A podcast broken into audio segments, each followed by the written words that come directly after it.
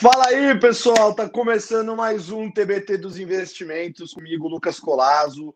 Este programa, este talk show queridíssimo, alegre, feliz, repleto de conteúdo, inclusive o melhor talk show que tem no mercado financeiro, embora ele seja o único que, que existe. Eu sou Lucas Colazo, apresentador dessa bagaça, e o tema de hoje, senhoras e senhores, vai ser muito legal. Mas antes da gente entrar no tema, tem que fazer a minha belíssima introdução. Como prometido aqui, estou com uma camiseta diferente. Hoje, dois Stock Pickers também, meu queridíssimo podcast onde eu fui criado, nascido e criado no Stock Pickers.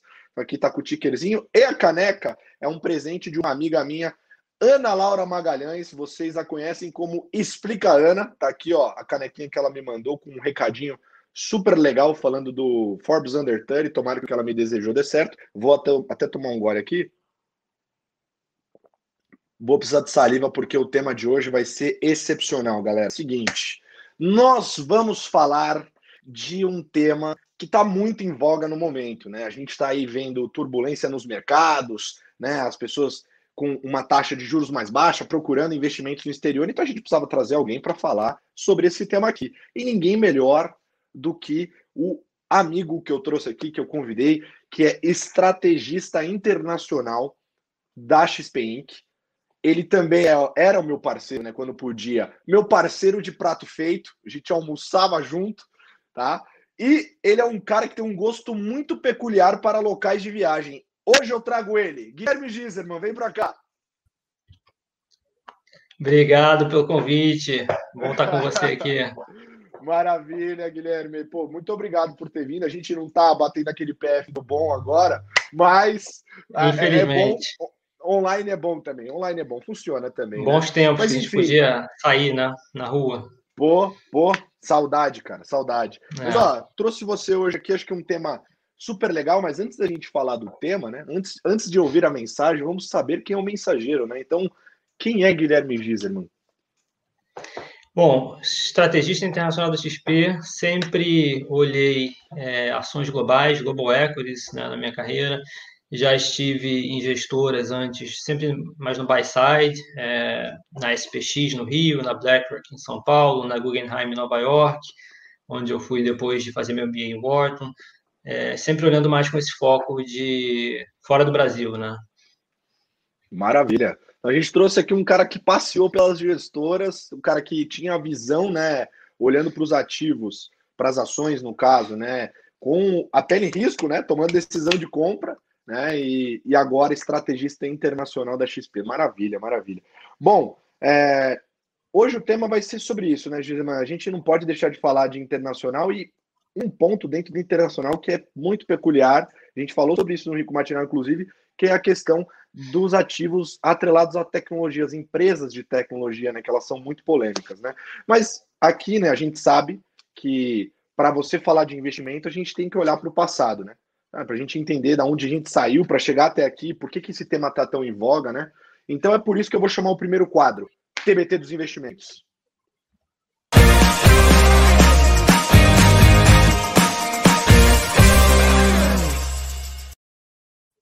Cara, esse negócio de vinheta é demais. Eu adoro vinheta, cara. Mas, bom, vamos lá. é boa. Então.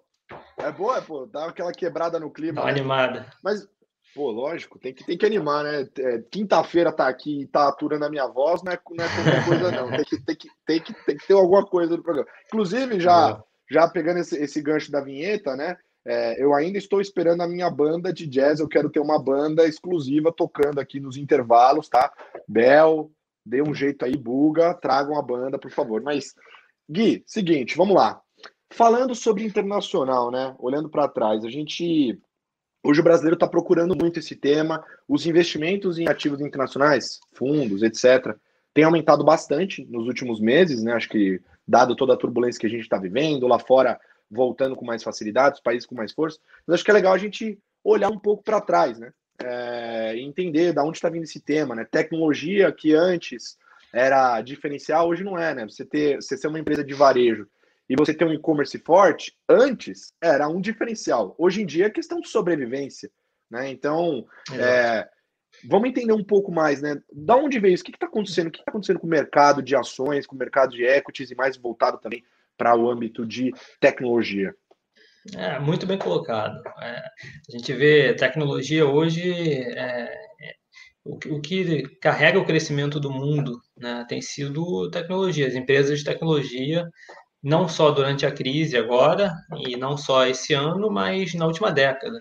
Se a gente pegar o crescimento todo de lucro do, do S&P, por exemplo, falando de bolsa americana, né, ele é em grande parte, a maior parte, explicado pelo crescimento de lucro dessas empresas, mais especificamente cinco empresas, né? das, das cinco maiores empresas das FANGs, Facebook, Apple, Amazon, Microsoft e Google, é, que eles têm carregado nas costas tanto performance de ação, que é, na verdade, mais consequência do, é, da expansão de lucro que, que elas tiveram.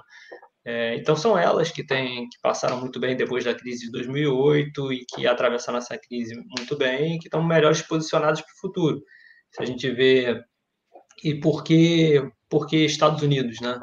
É, em parte pela representatividade de tecnologia do setor, não, não especificamente do setor de TI, mas de empresas que são de natureza, é, que usam tecnologia como motor dos seus negócios. Então, é, por exemplo, se a gente falar de Amazon, ela está em consumo discricionário, ela nem faz, nem está no setor de tecnologia. Facebook e Google são comunicação. É, mas, obviamente, a gente é seguro chamá-las de empresas de tecnologia, né? É, e aí também tem outras, muitas, que, que vêm fazendo essa transição, como você falou bem, de comércio eletrônico. Você olha a Nike, por exemplo. A Nike, é, que é tradicionalmente, tradicionalmente de varejo, fez uma transição muito bem sucedida para o e-commerce. É, acho que a habilidade das empresas até de, de fazerem isso tem sido, vai ser cada vez mais é, essencial no crítico em relação à sua sobrevivência e se elas vão prosperar ou não, né? É, a Disney, que cada vez mais foco em tech, é, a gente pode entrar depois também em, em, streaming, né? Ela, no Disney Plus, com uma linha de consumo direto, de atingir direto o consumo, direct to customer, é, tem foi no último resultado agora que divulgou essa semana foi foco total é, em termos de guidance para frente. É, mas como eu estava falando, a última década inteira, se a gente pegar, foi isso. Né? Estados Unidos tem mais ou menos uns 37% de tecnologia. Isso é incluindo essas três que eu falei: é, Google, Facebook e Amazon, mais o setor. Isso de, de, de, representatividade na bolsa de valores deles, né? Isso você está dizendo. Exato. Você pega o SP, 37% é isso. Isso é muito diferente de outros lugares. Por exemplo, a Europa é mais ou menos 7%, um pouco mais. É, Brasil, 6%, né? emergente, é muito baixo. O único lugar que você vai achar ainda um percentual alto, é, talvez é, correspondente, mais ou menos, é na China que tem gigantes de tech lá também, Alibaba, né, o Tencent, que vale 850 bi de dólar, também quase um tri de dólar já. É, então lá ele, você consegue achar ainda isso.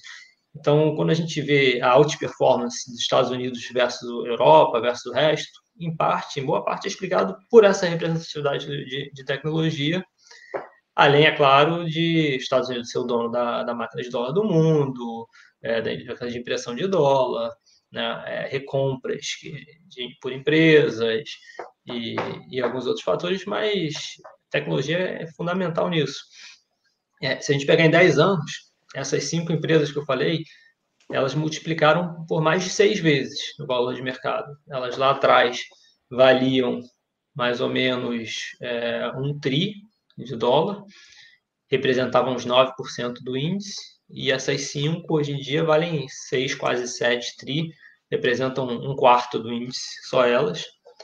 Elas são maiores do que o somatório de empresas listadas de países inteiros, é, são maiores do que o PIB da América Latina, é um absurdo, são, tem proporções continentais, né? É, a Nasdaq, a bolsa de tech, ela representa 14% do mundo em termos de, de é, valor de mercado das ações das empresas e essas empresas são mais da metade da Nasdaq. É, aí e a gente pergunta é, se acabou o crescimento, né? Não sei se você quer entrar nisso agora, se a gente fala depois, é, mas para dar um histórico, é, é, acho que é mais ou menos de, de, lá que elas vêm. O que, que elas fizeram? Elas criaram soluções para que as pessoas precisavam e nem sabiam que, que precisavam. e ela, elas trouxeram isso de forma muito barata, às vezes de graça, né? Olha o Google, quanto você paga para fazer uma pesquisa? Nada. Eles, obviamente, coletam seus dados todos e fazem um cross-selling, vendem isso é, e conseguem monetizar muito bem. E tem advertising, né? E Facebook coloca os ads lá, é, eles conseguem monetizar, mas para o usuário é muito barato, né? Ou, de graça. Então, eles conseguiram agregar muito valor para a sociedade, eles conseguiram trazer soluções e eles continuam fazendo isso. Então, não teve tanta interferência de governo, não foram é, oligopólios artificiais criados com incentivos governamentais, foram, foi mais mérito dessas empresas. E essa mentalidade, se a gente olhar a Amazon, por exemplo, ela começou lá 20 anos atrás como um e-reader, como um leitor de, de livro eletrônico, e foi para o segmento de armazenamento e processamento em nuvem, AWS, Cloud, além, obviamente, do comércio eletrônico, que a gente conhece, é, entrega em dois dias, agora entrega em um dia, entrega em uma hora, é, constantemente entrando em novos segmentos, se reinventando, achando novas fontes de receita e é, otimizando, aprimorando os negócios existentes também. Então, essa mentalidade está sendo fundamental na última década e vai continuar determinando quem são os vencedores e perdedores. Acho que essa crise veio agora para é, mudar muita coisa, né? mudanças estruturais de digitalização. A gente acelerou 10 anos em um agora, os próximos 10 que iriam acontecer. Como a CEO da Microsoft falou, dois anos em dois meses. É, então foi um, foi um, um, pulo muito grande. E mais, mais do que nunca, acho que o posicionamento vai ser muito importante, identificar esse tipo de empresa. E tem a Tesla, né, que acho que o cenário mudou muito para ela também. É, muita gente cética com ela nessa depois de, dessa crise.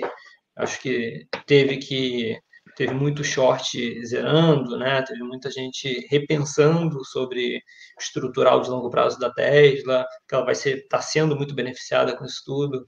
A Alemanha tem a, Europa em geral tem planos de incentivar o ESG e com isso entra incentivos diretos para carro elétrico. É, então muita coisa mudou, muita coisa mudou agora, de novo, muito mais do que foi mudado em 2008. E com isso, eu acho que mais que nunca elas estão é, bem posicionados no centro de, dessas, dessas mudanças todas. Maravilha, maravilha. Então, é, a gente está passando por uma. A gente acelerou, né? Eu até assisti uma live da Verde Asset, uma das maiores gestoras do, do Brasil, é, junto com o Scott Galloway, que é professor da Universidade de Nova York, e ele mostra um gráfico do consumo é, do, do e-commerce, né? E aí você vê que nos últimos 10 anos ele atingiu ali próximo de 15% do retail, ou seja, todo, tudo que é vendido, 15% mais ou menos era, era vinha do e-commerce, e em oito semanas, né, na época que ele mostrou, obviamente, isso foi para 25%, né? Então você teve em oito é. semanas o que aconteceu praticamente numa década inteira, né? Então foi realmente impressionante. É, e levanta várias bandeiras, várias dúvidas nas cabeça, na cabeça dos investidores, né? Acho que pô, será que vale a pena entrar ou não? Você estava falando aqui que elas estão super posicionadas, né? Mas eu vou segurar que esse é o tema do próximo quadro. Mas antes de chamar ele, a Betina Roxo, minha amiga, está acompanhando aqui. Bem, um beijo para você. E tá me mandando que a galera tá pedindo muito para falar de DNA, dos fundos DNA. Eu praticamente virei um, o, o porta-voz, o bandeirinha do negócio, eu carrego o negócio nas costas, tá tatuado em mim DNA, e, e onde eu vou a galera quer saber de DNA. Galera, tem investimento internacional dentro do DNA, inclusive, né, eu acho que é um tema que, que faz sentido e bom ouvir as teses do, do Guilherme, que eu acho que vão, vão fazer bastante sentido para vocês que estão interessados nisso também, mas se você quer saber de DNA, também não esquece de me seguir lá no meu Instagram, arroba, underline, Lucas Colado, como está escrito aqui, no letreirinho, momento jabá também, deixa eu fazer o meu, né? Mas vamos lá. Gui, Vamos para o próximo quadro, que eu quero saber, cara. E aí, será que vale a pena eu ter na carteira? Não tem? Será que já está caro demais, né? Ou não? Vamos, vamos descobrir isso no próximo quadro. Pode vir, vale a pena investir.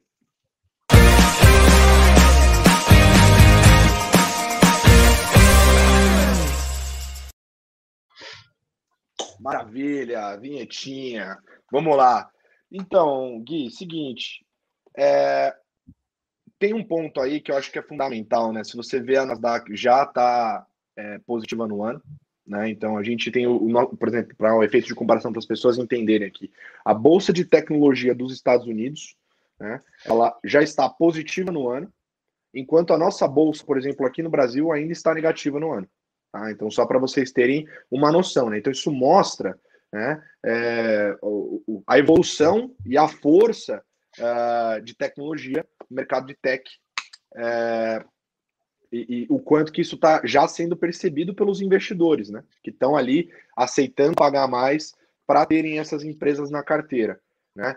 É, e aí tem, aí divide as discussões, aliás, não só positiva, mas como batendo máximas históricas, tá? Então, você pega, é, acho que o, o, histórico, né, e, e, olha isso, você fica assustado, porque a economia real, né, o dia a dia ali, o pé no chão, ainda não voltou, né, e as empresas estourando, né? Então, os investidores esperando muitos resultados dessas empresas, Guilherme. E aí, o que, é, o que, que eu queria perguntar? Porque acho que isso divide opinião. Porque chega um, chega um momento ali que você tem, né? Acho que muita gente aceitando pagar mais caro porque acha que, que essas empresas vão continuar surpreendendo, né? E porque acho que Tech deixou de ser um, um setor de, de promessa e virou um setor defensivo até na carteira do investidor, né? Que performa bem nos momentos de estresse. E, e, e você tem também as pessoas que lembram do passado, ainda traumatizado, a galera mais velha do mercado, que lembra lá da bolha.com, que os investidores saíram pagando, saíram pagando muito por empresas de, de internet, e aí depois você teve aquele, aquele crash gigantesco que, que a bolsa despencou, enfim. Tem muita opinião dividida, né? E eu queria saber de você. Primeiro, o que, que é, vale ou não vale a pena, mesmo nesse momento, você ter uma diversificação, seja em bolsa americana, seja em empresa de tecnologia diretamente, né, ou em índices de tecnologia, né? E segundo, é, que eu acho que é um tema até mais filosófico, que é o que, que é tech, Guilherme? Porque assim, Tesla, tem gente que o próprio Damodaran ele fez lá o valuation do it yourself, que a Betina me mostrou e virou tema do Rico Matinal, que é, se você olha para ela como uma empresa é, uma montadora de veículos, o preço justo dela, o quanto ela deveria valer, é um. Se você olha para como uma empresa grande de tecnologia, o preço dela é outro. E aí, qual que é a ótica que eu tenho que olhar para essas empresas? Mesma coisa Disney, né? Então, acho que é importante essa, essa pauta. Então, primeiro, vale a pena ou não vale a pena ainda ter em carteira? E segundo, é, o que, que é tecnologia de verdade? É, a resposta rápida, na minha opinião, é que vale muito a pena.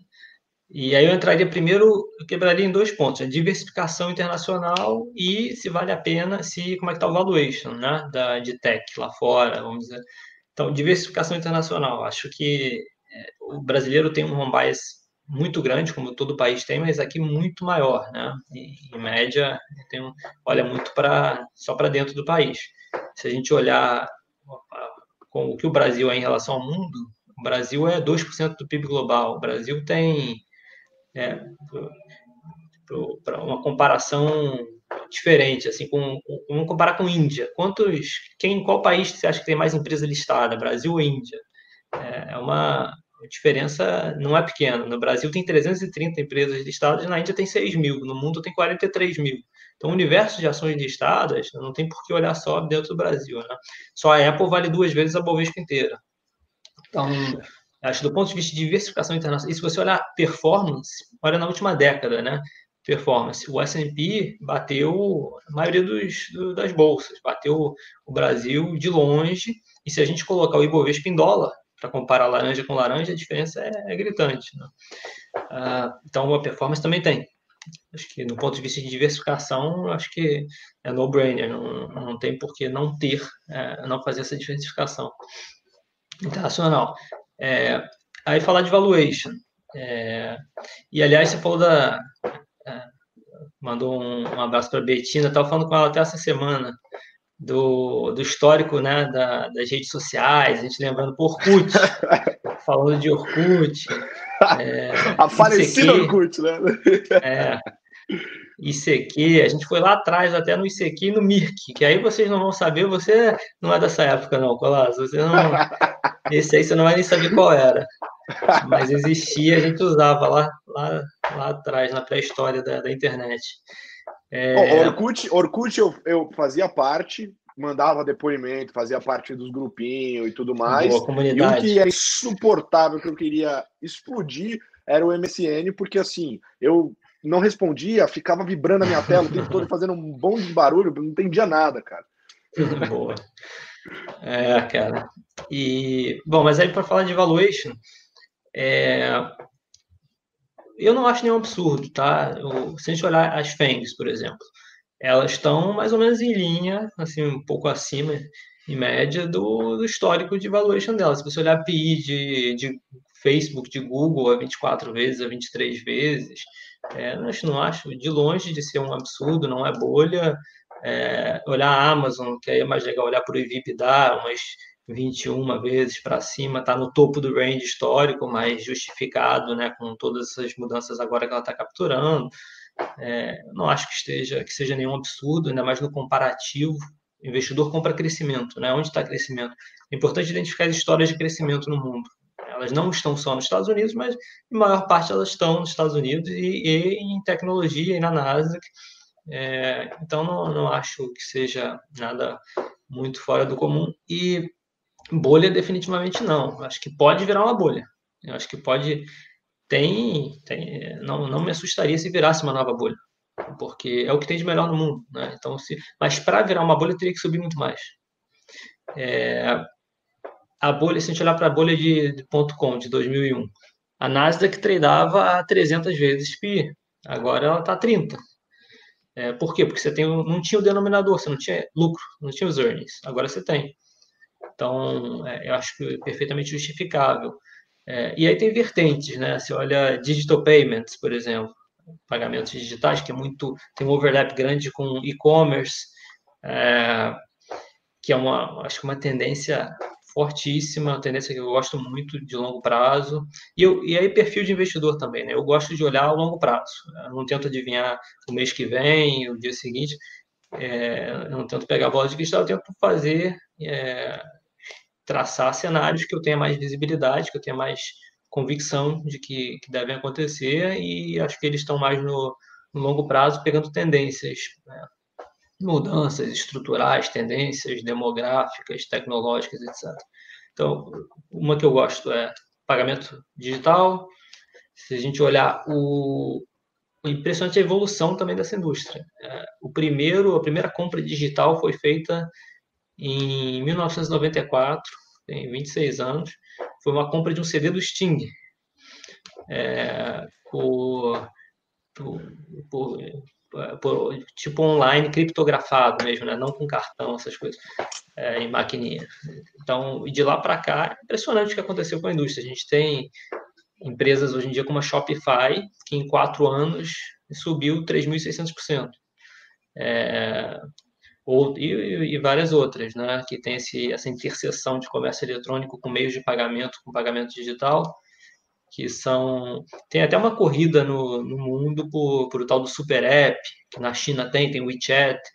É, não acho que no resto do mundo, é, pelo menos não acho que nos Estados Unidos ou no Brasil, vai ter um, um Super App, tem espaço para alguns grandes players, mas não um Super App, até porque lá foi a maneira que foi construída tem muito envolvimento do governo, de incentivos, etc., essa centralização. Mas tem muito espaço para essas empresas irem crescerem muito mais, né?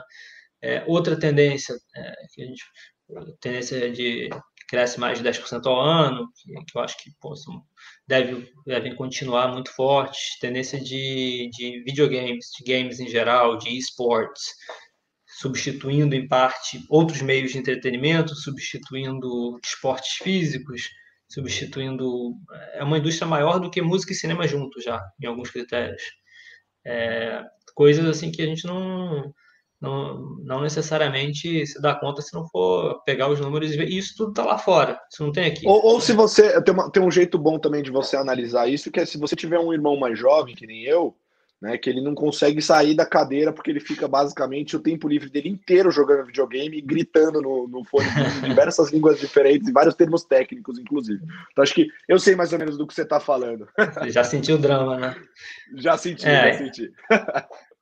Então, tem, assim, os, os Estados Unidos é um, você pode pensar nele como um grande setor de tecnologia, com, com vários subsetores. Então, falar sobre tecnologia, até no seu ponto, o que, que é tecnologia, o que, que não é, eu acho que no futuro não vai ter muito essa pergunta, né? Não vai ter muito essa, desculpa, esse, essa divisão, né? Porque tudo vai usar tecnologia de alguma forma. E a gente olha é, empresas que estão baratas, existem sim muitas empresas baratas, de velho, né, de valor descontado, que fazem sentido é, é, pensar em investir nelas, porque elas podem recuperar. Tem, por exemplo, o setor de luxo, na Europa, gigantes de conglomerados de luxo que exportam para a China, inclusive, o motor de crescimento é China, 80% do crescimento do mercado de luxo vem da China. Se a gente pensar em Ferrari, em é, Louis Vuitton, em conglomerados de luxo de diversos tipos, e, e, enfim, existem oportunidades de comprar empresas subvalorizadas boas, mas existe muito, acho que existe mais, uhum. é, até chance de você comprar empresas que estão baratas que estão baratas por um motivo, porque elas fazem, produzem máquina de escrever. É, porque elas não vão existir daqui a algum tempo, elas vão ficar obsoletas, vão existir de forma muito inferior. É, então, a economia antiga versus a economia nova, né? Acho que cada vez mais o mundo vai ser é, economia de alguma forma de outra economia nova. É, então, o valuation delas, é, dessas, assim, é, é difícil generalizar, né? Tem empresas que, obviamente, devem estar que estão caras e é, é, importante diferenciar a geração de caixa também, né? Por exemplo, tem as WeWork da vida, as empresas que têm um valuation astronômico, que nunca produziram um centavo de, de lucro e que um dia talvez vai virar a chave é, daqui a sete anos, se você olhar o fluxo de caixa, daqui a dez anos é lindo a, o filme do negócio, a foto é horrível. Isso tem muita furada também. É, mas é importante olhar, tem empresas e empresas, mas essas gigantes de tech, eu acho que são, são, são muito boas, eu gosto muito delas e acho que vão, vão entregar muita coisa pela frente. Se você olhar os principais vertentes de crescimento do mundo, que estão mapeadas, né, está sempre em constante mudança, mas o que, que tem, o que, que a gente olha hoje para frente? Inteligência artificial, é, uhum. carro elétrico, carro autônomo, é, ESG, digitalização, tudo que tem a ver com pagamento eletrônico, digital, é, todas as, se você olhar todas as principais tendências, streaming, seja do lado profissional de entretenimento, é, saúde, revolução em, tecnologia para saúde, biotecnologia, 5G, comunicação.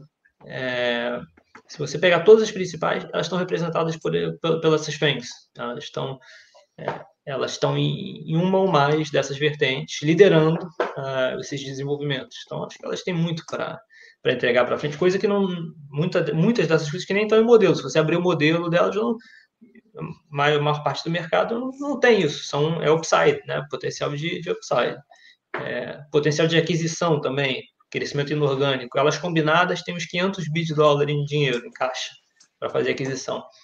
E elas costumam fazer boas aquisições.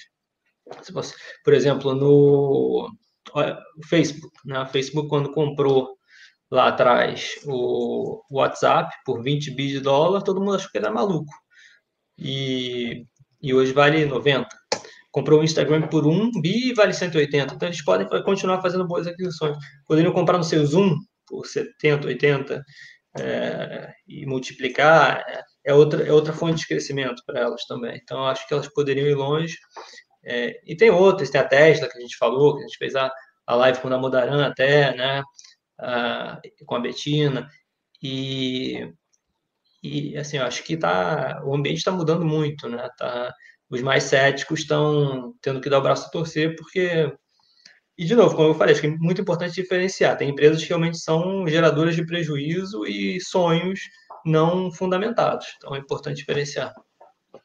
É, então, para a gente sintetizar aqui, né? Então, basicamente, quando a gente tá, estava falando de valuation, né? Assim, um investidor que olha para os fundamentos das companhias, né? Vai lá analisar fundamentalmente, não está olhando ali é, um histórico gráfico da companhia, está olhando realmente geração de caixa futura, trazendo a valor presente, né? enfim, utilizando ali os famosos múltiplos para olhar a empresa, elas estão mais ou menos no nível histórico delas, assim, elas não estão olhando para trás, elas não estão caras, mas se você obviamente compara elas com outras empresas que são da famosa velha economia, elas são empresas muito mais caras, mas é porque você está pagando é, para ter uma empresa que tem uma qualidade maior, que está posicionada em temas que para a atualidade fazem mais sentido, né? E por isso continua valendo a pena você ter isso na sua carteira, porque senão, se você não tiver, você está fora de, toda, de todo esse contexto. Né? E o que você falou é que tem muitos pontos né, dessas companhias, né, é, de, por exemplo, é, inteligência artificial e etc., é que ainda não está sendo acompanhado pelo mercado. O mercado ainda não está colocando isso no preço delas. elas estão lá desenvolvendo, né, fazendo, e aí acaba virando uma opcionalidade que é o quê? Uma surpresa para o mercado que ela se desenvolva e evolua, fora a alocação de capital, que é comprar outras companhias e fazer esses, esses negócios de pechincha, porque afinal de contas, você comprar por um bi, transformar em 180 não é para qualquer um, né? Então é mais ou menos isso o paralelo que você fez aqui, né? Maravilha. Então, batendo aqui, deixa eu até pegar aqui o, o a galera tá com saudade. Deixa eu pegar aqui, batemos o martelo. Vale a pena comprar, tá? Vale a pena ter na carteira, como diversificação internacional e ter boas empresas que aqui no Brasil você não vai achar. Maravilha. Ótimo, Gisema. Então, Agora a gente vai para a pergunta da galera, porque a galera quer saber e quem manda né, aqui no, no, programa não sou eu, não é você, são eles, o nosso público querido. Então, roda a vinheta para o próximo quadro Pergunta do Investidor.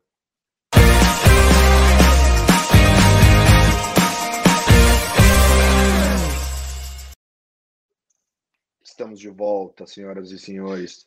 Bom, Nesse, nesse quadro, a gente vai trazer algumas perguntas que os investidores fizeram, né? A gente soltou um box mais cedo no Instagram da Rico fazendo umas perguntas, eu soltei um box também no meu Instagram, e a gente está olhando as perguntas de vocês aqui. Então, se vocês querem perguntar alguma coisa sobre o tema internacional, meus filhos, é agora a hora, então começa a digitar aí. Mas vamos lá para a primeira pergunta, né? É, uma pergunta que foi enviada no nosso Instagram que eu achei super interessante, é.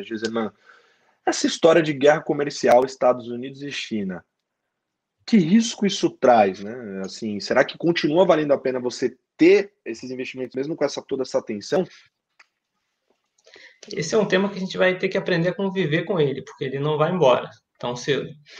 Eu acho que é uma, é uma espécie de. Eu não, eu não vou chamar de guerra fria, porque tem essa relação de troca. Né? Tem a, é, esse trade entre os países, o que não tinha na Guerra Fria com os Estados Unidos e Rússia mas é uma, uma disputa pela é, hegemonia tecnológica e financeira do mundo que pode durar anos ou talvez décadas entre Estados Unidos e China. A China começou lá atrás copiando a tecnologia americana para hoje em dia é, fazer se tornar líder em alguns segmentos como 5G, tem algumas coisas até superiores, né?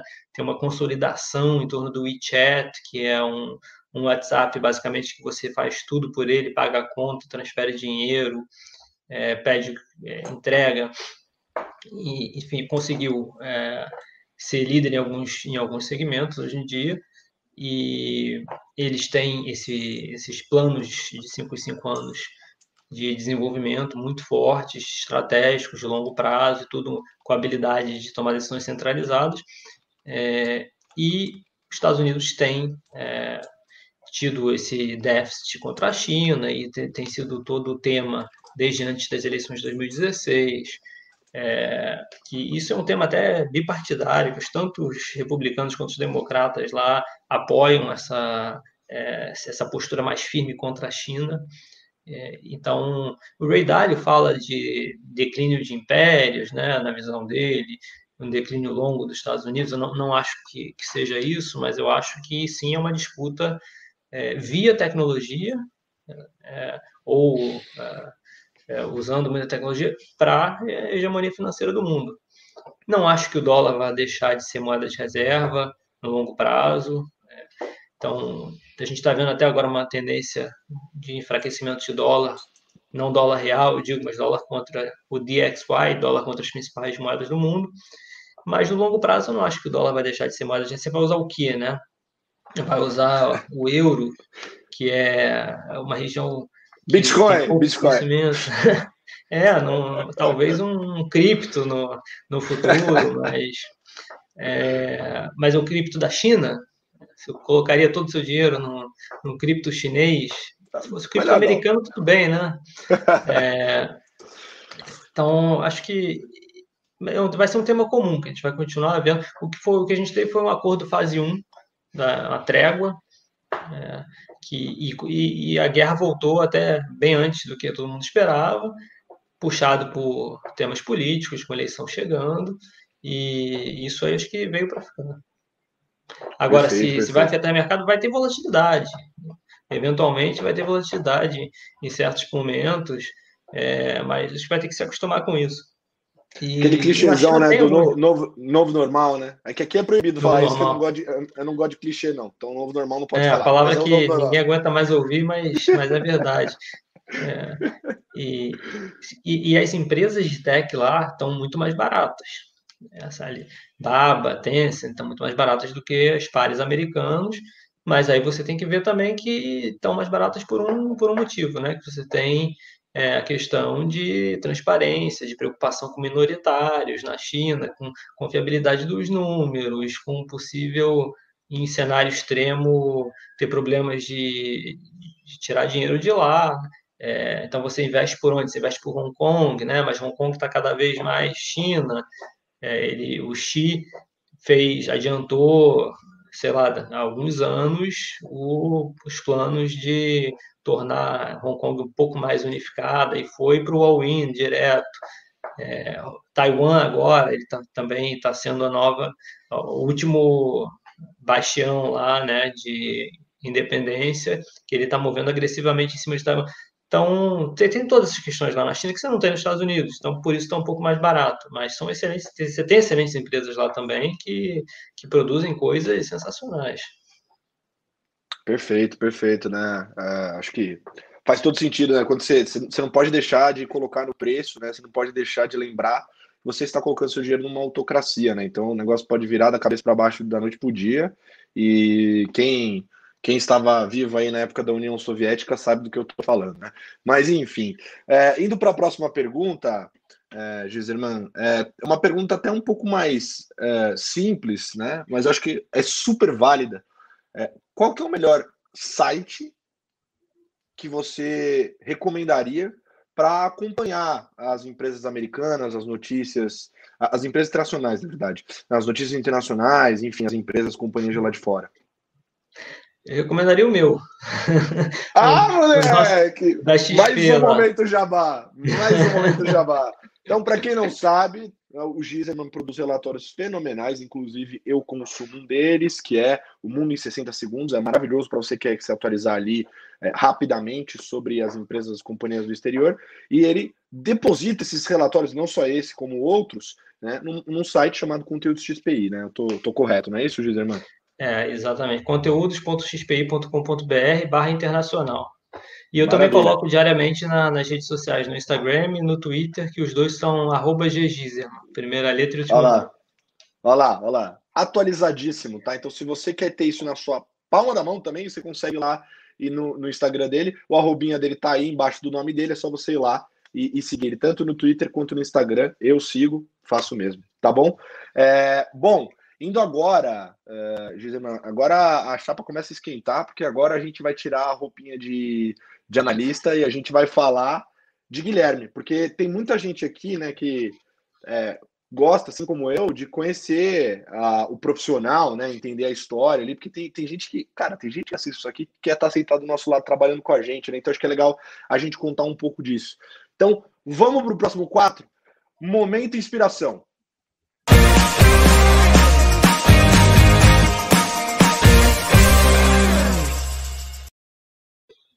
Quero minha banda ainda. Quero minha banda. Preciso dessa banda.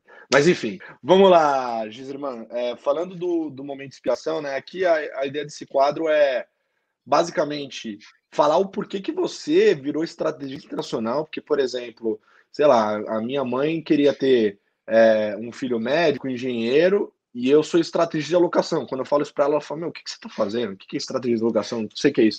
Mas como é que você decidiu, tomou essa decisão? Né? E o que, que te inspira a estar tá nesse mercado? E acho que muito legal também, até vou anotar isso, que é o que, que você recomenda para quem quer saber mais sobre esse assunto, tanto de ativos internacionais quanto tech, né? Livros, documentário, o que você quiser recomendar. A gente já tem uma recomendação anotada que é a do conteúdo XPI Inter barra Internacional, né, que você vai acompanhar pela voz de Giserman, mas é, e aí, o que, que te motivou a, a, a, atuar nesse mercado? Acho que primeiro porque eu não sei dançar e jogar futebol. E eu, sei eu sei fazer conta. Aí já foi um filtro, né? Já, já, já foi por eliminação. É, o, um dos filmes do Rock que ele fala isso, né? Rock 2, sei lá. Ele fala, por que, que você virou lutador? Ele, ah, porque eu não sei é, fazer conta, sei lá. Ai, ai. Mas ah, eu, sempre, eu sempre gostei de, de mercado financeiro, de investimentos, né? E, e principalmente no, com, com esse viés internacional. Eu, eu, até como você falou, gosto muito de viajar, viajo para uns lugares meio doidos aí. Cara, é... essa história é muito boa. O cara Tô... adora lugares assim, tipo assim, quanto, quantas pessoas estão planejando ir pra Disney ver o Mickey? O cara tá indo pra Tchecoslováquia, entendeu? Tipo. É um pouco pior. Tô... Né? Totalmente é... outlier. Eu, a, minha, a minha estratégia é conhecer os países mais raildo agora e que eu não vou, enquanto eu ainda consigo né, fazer as coisas bem e tal, quando eu tiver velhão lá, aí você vai para mais para Disney, vai para a Alemanha, né, país civilizado. Passar e... perrengue agora, quando tiver mais velho, vai no fofinho, né? Entendi. Ótimo. Exato, exato. Passando de 60 países e agora está cada vez mais, mais difícil, né? 60 é... países já nas costas? Que isso, cara. Então, ah, então Mundo 60 Segundos tem essa referência também, que você conheceu 60 países. Não, é possível. Não tinha, mas associei agora. Bom ponto. Gostei. é... Bom, e para falar de recomendações, tem muitas, né? Por exemplo, um cara que eu gosto muito é o Taleb, que estava na, na Expert, inclusive. Já li todos os livros dele. É, Antifrágil, Skin in the Game, é, o, Food by Randomness. E o, o, tema, o tema central dele, acho que são dois, né? Primeiro é essa antifragilidade, coisas que se beneficiam com a adversidade. E a gente está vendo nessa crise o setor de tecnologia ser antifrágil. Eu acho que se relaciona... isso é um conceito muito amplo, mas que se relaciona diretamente com, com o investimento e com o que a gente está vendo agora. É, a gente está vendo as empresas de tecnologia ficarem mais fortes você bate, ela fica mais forte, né? É, esse é o conceito. E o skin in the game é você ter, é, colocar dinheiro onde está a sua boca, basicamente, é onde você fala. É, você está alinhado, né? Com... Ele fala que, por exemplo, muitos dos, é, dos acadêmicos, é, dos bancos, dos banqueiros centrais, é, não necessariamente estão alinhados com o que eles estão fazendo, né? com o que eles estão recomendando, na verdade, né? É, então é importante você estar tá com esses incentivos, com esses interesses alinhados. Enfim, Taleb, eu acho um cara que eu gosto bastante, o próprio Howard Marks, que estava lá, na, que participou da Expert também. É, tem, a gente pode ir. Bibliografia tem, tem mil, né? Tem mil coisas aqui, mas desde psicologia de trading, tem um livro chamado Trading in the Zone, que acho que nem muita gente, não é dos mais populares, mais clichês de falar, que eu gosto muito, que eu acho que é, não sou trader, não sou é, curto prazista, mas ajuda muito a pensar, não só aquela coisa padrão de pensar em probabilidades tal, mas nessa psicologia que move é, os investimentos. No fundo, no, no, fundo, a gente tem ainda muito é, robô, cada vez mais algoritmos, mas o, no, no fim das contas é muita decisão humana, é muita emoção que move investimento, que move mercado. Olha o Robin Hood agora, né? Esse fenômeno lá, lá fora do, é, desse aplicativo chamado Robinhood, onde pessoas físicas estão passando é, institucionais em, em alguns papéis em termos de, de fazer preço, de mover mercado. Eles entram é, no, no, jogo ali, né, no, nas apostas, praticamente servindo como uma aposta, substituindo, inclusive, eles têm o, histórico do, do investidor do Robinhood, em média, é, eles têm histórico de fazer apostas esportivas, de fazer diversas apostas, e agora estão apostando na bolsa. Isso está fazendo muito preço. Então, a empresa quebra, ele vai lá compra. E aí o negócio se recupera, ele se acha o gênio. Tem os casos tristes também, né? Quando não dá certo. Mas, é, enfim, é, acho que é isso. Maravilha, maravilha. Documentário, série, você não lembra de nenhum? Negócio para ver ou ouvir, talvez podcast, não sei. É, podcast tem o Macro Voices, é muito bom, é, recomendo. Ele entra em uns temas mais, mais é, fora do, do, do consenso, do, do, do, padrão, assim, né? Ele abre a sua mente para algumas coisas, alguns investimentos que você podia nem estar tá pensando. É, então, além do, por exemplo, ouro, prata, tá, todo mundo já, já conhece, que aliás eu gosto muito do, dos dois ativos, acho muito importante. a gente estava até falando antes. É, mas tem, por exemplo, o pessoal começando a falar de urânio, começando a falar de. É, começando, Cobre. não, já tem muito de lítio, né, que serve como é, produção de, de baterias de carro elétrico, etc. É, então, os temas mais fora, assim, que não necessariamente são de ação, são de equity. É, e documentário, acho que não foge muito, né, do que. Tem aquele, é, acho que é China, como é que era? China Hustle, é, alguma coisa, tem que lembrar o nome. Um de China que mostra uma época do, do boom de IPOs que teve lá e como grande parte era empresa fake, assim. Era, era completamente uma euforia e, os caras nem, nem iam lá fazer do diligence, nem viam o que estavam comprando. Então, você ia comprar uma empresa que vai revolucionar o setor tal, tal, tal, que vale já um absurdo de dinheiro, ia lá ver era um, um galpão abandonado que, que o cara... empresa fake, né? É, tem esse, esse período. Ah, esse, é do... o nome desse documentário eu conheço, é Lobo de Wall Street, não é isso aí, não? não, é, esse, esse eu tenho que lembrar o nome. O Street é bom também. Não, tem... Tô tentando lembrar uns diferentes, né? Do que, do que todo mundo, do Big Short, do que todo mundo conhece já. É, todo mundo fala disso aí. É, foi o que eu falei, clichê aqui não pode, entendeu? Então, o cara que vem aqui tem que vir preparado para falar de coisas diferentes. Mas muito eu bom. Eu gosto da história também. Eu gosto muito de, ver, de estudar história. Não? Documentário ou uh, estudar mesmo. Eu acho importante. Se você olhar a China, a história de 5 mil anos da China, como ela era antes, como ela mudou do período do mal para cá e da revolução tecnológica. Eu acho importante para investir você entender o histórico do, dos ativos do lugar que você está investindo. E às vezes eu vou até viajar para lá para para conferir de perto. para bater a tese, para ver se estão falando a verdade. Não, mas isso é, isso é fundamental, porque é, uma coisa que as pessoas às vezes não pensam é que, por exemplo, uma boa forma de você prever, claro, você não vai acertar, né, 100%. Mercado, a gente sabe que a gente mais erra do que acerta, né? Mas o, o a previsão, né, é, de PIB, ou seja, de tudo que a economia daquele país vai evoluir nos próximos anos, uma métrica que você pode utilizar é a demografia, evolução demográfica.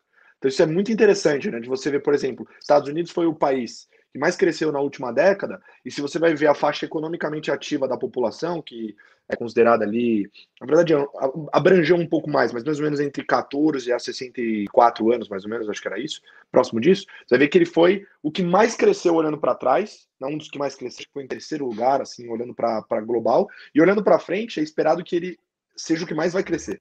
Né? Então, é uma forma de você prever, porque isso tem um impacto fundamental na economia, é porque uhum. assim, preço de ação é lucro no longo prazo, né? E lucro não vem, pode vir, mas muito mais difícil se você é, não tiver o PIB. O PIB tem que crescer, a economia tem que crescer, né? Então, a economia crescendo, o lucro vem, e o lucro vindo, o preço das ações, as empresas vão crescer e vão se valorizar. Então, é uma forma é, legal de você tentar antever isso. Demografia é importante. Demografia é importante para a inflação também, né? Desde 2008, as preocupações inflacionárias com os estímulos econômicos, esse experimento keynesiano, que isso é um experimento que não tem livro, né? Na verdade tem, o livro diz que deveria gerar muita inflação, mas não gerou até hoje. E agora foi feito mais de cinco vezes o que foi feito em 2008. Tem, foram 20 tri de dólar em, em, em estímulos esse ano, e já uhum. tem, e o ambiente de juros negativos com 16 tri de dólar em ativos gerando taxa negativa no mundo. Então, isso aí é tudo novo, né? Se adicionar os Fed Funds dos Estados Unidos, vai para 40, se eventualmente eles forem. É, por que, que não gerou inflação é, esses estímulos que foram feitos lá atrás? Em parte, um grande motivo é demografia. População envelhecendo, isso é deflacionário, segundo a inflação. Em, outro, em outro, outra grande parte foi tecnologia, que aumenta a produtividade, reduz preço, né? é, energia também, enfim, mas demografia foi uma, uma grande parte disso. E aí que eu, nesse, nesse contexto todo, que eu acho que entra o ouro. Vou até fazer uma pergunta. O, se você fosse chutar, quanto de ouro tem no mundo em circulação? Quanto que é isso? Quanto de ouro tem no mundo? Olha, em, Vou te dar uma dica, tem pouco. Em, é, em números. Ó, eu posso. Um bloco, bota num bloco, assim, qual o tamanho disso? Ah, é pouco, é pouco. É, não dá, deve dar tem, o quê? Acho que umas duas sabe, sabe que, Exato, duas e meia mais ou menos. De prata tem umas 70 tá quilos. Ah, tá Excelente. aqui por quê? Boa. Então, mas Sabe é mais tudo. ou menos umas duas, duas, duas e meias piscinas olímpicas, né? E, e acho que essa é uma das grandes teses, né? A escassez dele que faz ele se valorizar é, tanto, né? E acho que ser uma, historicamente se provou uma, uma ótima reserva de valor, né? Mas um cara que você citou que você gosta, não gosta, né? Que é o Howard Marks, por exemplo. Né? É, então. Mas assim, uma coisa que é legal. Por isso que tem mercado, né? Tem que ter comprador e vendedor, senão não tem. Exato, no mercado é uma discussão eterna. Eu acho que é legal também levantar um ponto, que essa aqui Matheus Soares que me ensinou, que é mais vale a pena você ficar ouvindo quem tem teses contrárias à sua do que teses iguais, né? Porque se você ficar ouvindo só igual, às vezes você tá indo pro buraco, você não vê e vai, né? Quando você escuta a gente não adianta buscar confirmação você, só, né? Exato, tem que, tem que buscar coisas contrárias, é isso aí, é isso aí. Muito bom. Tá vendo? A gente transformou este quadro, que era um quadro de inspiração, em mais um tema de investimento. Que maravilha. Quando o cara é um posto de conhecimento como o Giserman, acontece esse tipo de coisa. Mas agora a gente vai para o momento Marília Gabriela deste programa, que é o boleto ou não boleto, que eu vou jogar perguntas rápidas para você e você vai me responder se você boleta, se sim, se você falar não, é não boleto. Fechado? Então vamos lá. Boleto ou não boleto?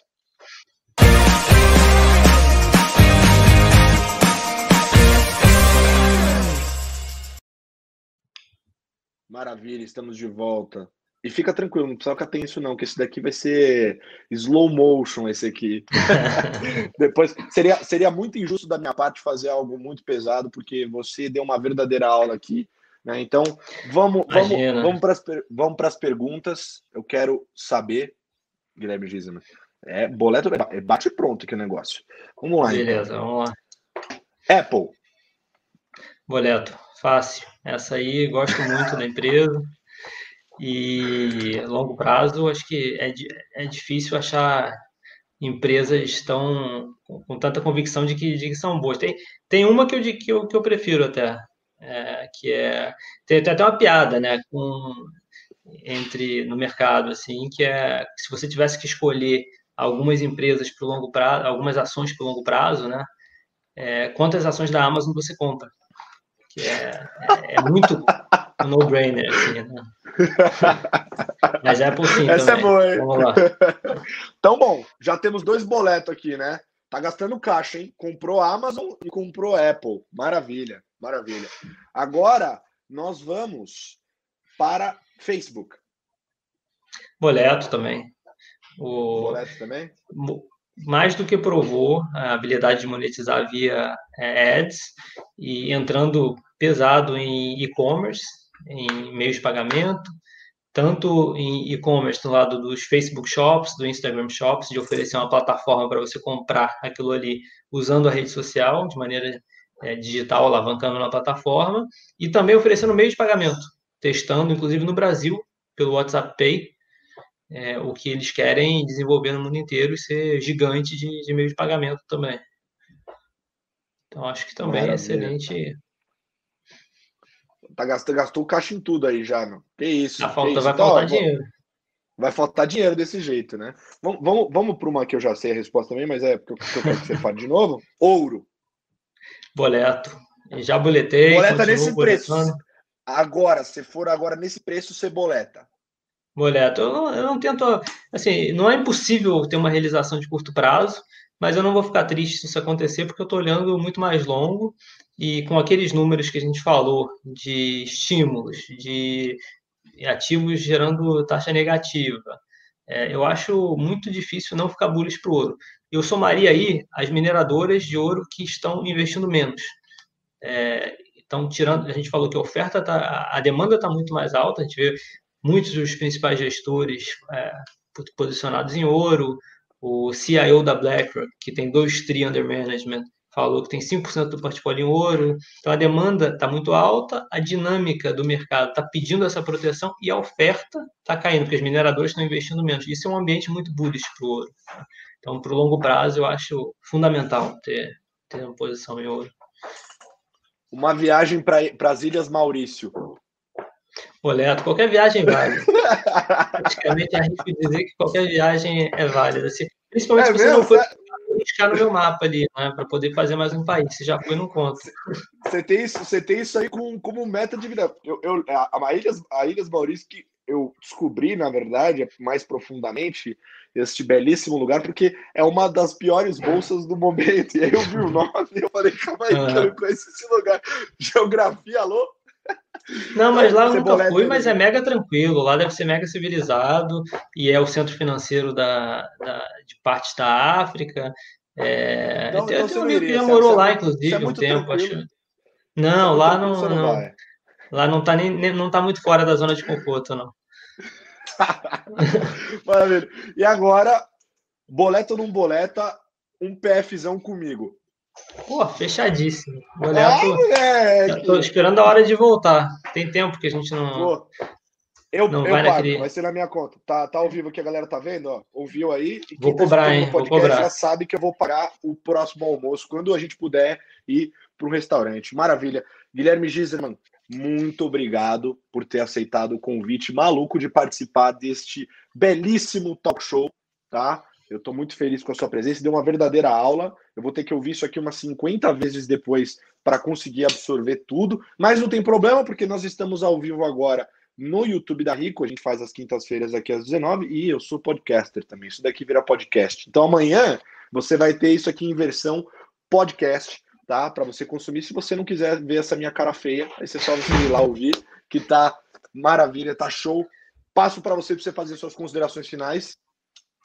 Pô, que maravilha. Eu que agradeço, cara. Parabéns pelo trabalho. Tá excelente o seu talk show.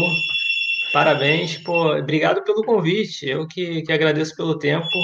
E vamos, vamos marcar um almoço assim que a gente conseguir que a vida voltar ao normal aí. Fechadíssimo. Maravilha, Guilherme Gisma. Eu te agradeço demais. Esse foi o TBT de hoje de Internacional. A gente volta semana que vem. Um beijo. Tchau.